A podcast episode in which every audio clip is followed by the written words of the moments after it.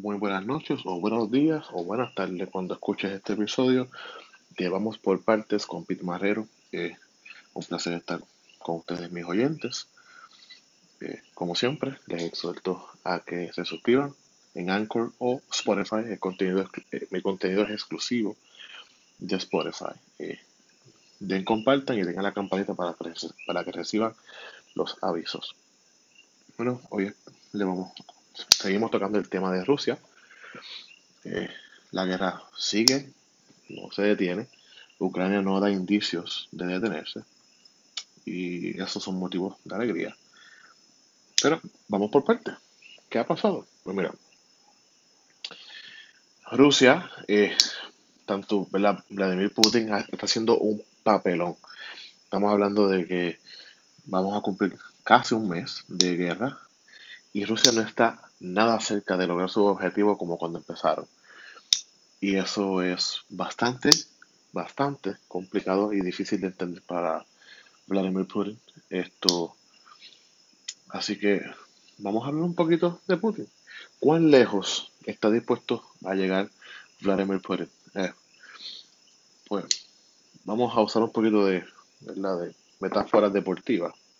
Yo soy fanático del boxeo, incluso eh, aspiro cuando hayan estas peleas importantes hablar de ellas en este espacio.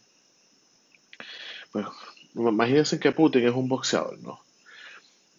Y está tirando golpe, pero está cogiendo golpe y no está luciendo como él dijo que iba a lucir. Entonces va contra las cuerdas. Llega un momento en la que va a tener que tirar para atrás. ¿Ok? ¿Qué es ese momento? Pues estamos hablando de sanciones. Rusia es el país más sancionado en la historia de la humanidad. En la historia de la humanidad no ha habido un país más sancionado económicamente y diplomáticamente que Rusia. ¿Qué hace Putin? ¿Cuál es su defensa ya que está en la escuela? Pues amenaza a que todo convoy que le dé alimento y con, alimento y comida, obviamente, alimento y equipo de conflicto, tanques, balas, rifles, aviones, bombas, eh, recursos de inteligencia, pues van a ser objetivos de Rusia. Eso es peligroso, porque una amenaza así puede coger tanto a Alemania como a Francia, eh, Inglaterra, Estados Unidos, y pueden preocuparles. Entonces Putin lo que hace, eso es una táctica, entiendo yo que de lacerar un poco la confianza en el artículo 5 del tratado de NATO o de la OTAN, donde habla de la defensa mutua, de si nos atacas a uno es como atacarnos a todos. Es una apuesta muy peligrosa de parte de Putin porque yo creo que la OTAN le midió el aceite a Putin y lo ven contra la cuerda y todo lo que tira son balas locas, no hay nada concreto. Eh, Putin amenaza que se lo sacan de SWIFT, eh, va a ser un ataque nuclear, eso no sucede. Que si arman Ucrania va a ser un ataque nuclear, eso no sucede. Eh, entonces, aquí llegamos a otro punto que yo quería traer, que Rusia siempre ha usado, ha usado una estrategia que es descalar para descalar. Y es una estrategia donde se hacen amenazas de conflictos, se hacen amenazas nucleares, de, de, de, mucha violencia, para finalmente no hacer nada, porque parece que ¿verdad? es el bluff, es el, como el juego de la gallina, quién se dé primero, ¿no? Y logra hacer un descalar en algún conflicto, por eso hace poco él amenazó con ataques nucleares, ¿verdad? Y creo que eso es un poco su estrategia de escalar para descalar. Así que vamos a los números.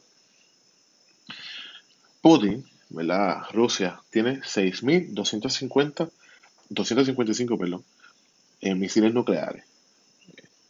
Estados Unidos tiene 5.550, Francia 290 y Reino Unido 225. ¿Qué pasa? Que esos son números medio, medio misleading o misguided, porque ready to use, ready para usar. Rusia tiene realmente 1625 que están esparcidas por toda Rusia, eh, Belarus y, y alguno que otro submarino nuclear. Estados Unidos, ¿verdad? Tiene 1800 ready to use. y esas salen de cualquier lugar del mundo. el armamento nuclear de los Estados Unidos es bien eficiente. Todos los días se hacen drills. Todos los días, gente. Se hacen drills nucleares para estar ready. Eh, eso es algo que pensar. Tenemos una novedad que lo habíamos hablado en el podcast anterior que yo expliqué lo que es un no-fly zone o una zona de exclusión aérea. Y es que Estonia, que es parte de que es parte de, de la OTAN, el Parlamento votó a favor de apoyar una resolución para una zona de exclusión aérea o no-fly zone en Ucrania. Y les expliqué que eso sería llamar al diablo. Eso sería que una vez tomen un avión ruso, es el comienzo de la Tercera Guerra Mundial. Así que vamos a ver qué más tenemos, qué tenemos. Ok. Otro tema que quería tocar es, ¿verdad? Eso, volviendo a la metáfora del boxeador, ¿no? Que Putin está contra la escuela y tiene que tirar y tirar y tirar para defenderse. Desde su punto de vista, yo no pienso que se está defendiendo, pero eso ya es. Eh, Putin, debe, Putin y Lavrov deben estar esperando una llamada telefónica no de Francia, no de Alemania y no de Inglaterra, sino de los Estados Unidos. ¿Por qué? Me explico. Porque estamos en un momento donde hay que dividir el bizcocho. Eh, los que reparten siempre reciben la mejor parte, ¿verdad? Yo creo que por eso, eh, recuerde que Estados Unidos es el líder del mundo aunque hoy tenemos una crisis de liderato craso, pero sigue siendo el líder. ¿Y cómo Putin espera que esa llamada sea? Pues la llamada que Putin yo creo que desea tener es la siguiente. Es una llamada donde les digan, vamos a dividir Ucrania. Eh, ustedes lado de Estados Unidos se puede quedar con Kiev, Odessa, la parte occidental de Ucrania. Yo me quedo con Crimea, la región del Donbass, con su aspiración de ser independiente para luego anexarla, que yo creo que es estúpido. Y eso sería fatal para la región porque entonces crearías una tensión tipo Berlín, eh, una tensión tipo frontera Corea del Norte, Corea del Sur. Pero hay una, hay un, hay otra, otro punto de vista que tocar eh, en el juego de ajedrez, todo aquel que haya jugado ajedrez, bueno o malo, no importa. Disculpen que estoy dándome un traguito. Todo aquel que haya jugado ajedrez sabe que tú puedes estar perdiendo muchos peones. Si tú le matas de rey a tu oponente, se acabó el juego. Putin debe estar viéndolo desde ese punto de vista y dice, ¿cómo yo tumba rey? Pues en este caso, el rey es Zelensky, presidente ucraniano, que se ha convertido en un héroe internacional. y Putin ve eso como una ficha de tranque y puede darse un momento donde asesinen a Zelensky. Ya sea un ataque de bomba mediante bomba, un ataque francotirador, una traición dentro de ese equipo de trabajo. Todo es posible en este momento. ¿Y qué, puede, qué pasa? Que eso trae un problema que yo creo que Putin lo debe estar contemplando. Es que crearías una región llena de grupos insurgentes. sería cada ciudad en, Ucrania con su grupo de, insurgencias y no habría paz en la región que, que comparte frontera con Rusia, que era originalmente el plan de Putin, que era paz en su frontera, según él. Entonces ahí se, desde su conclusión iría hacia atrás.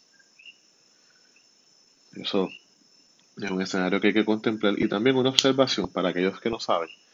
Putin fue agente del KGB y del FSB.